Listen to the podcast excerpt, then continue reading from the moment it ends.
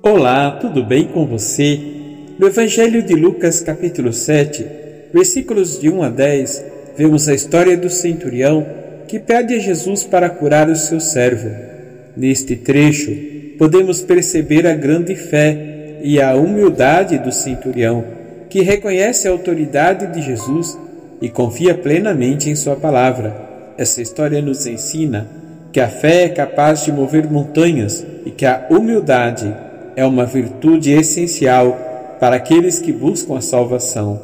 E é nesse contexto que podemos relacionar essa passagem com a vida de São José de Cupertino.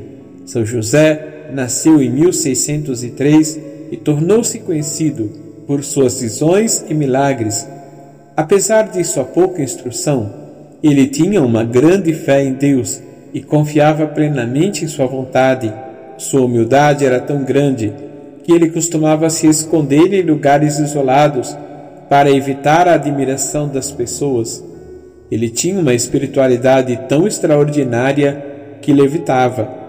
Ele é padroeiro dos estudantes, dos passageiros, dos pilotos e dos astronautas. Assim como o centurião da história, São José de Cupertino nos ensina que a fé e a humildade são virtudes poderosas na nossa busca pela santidade.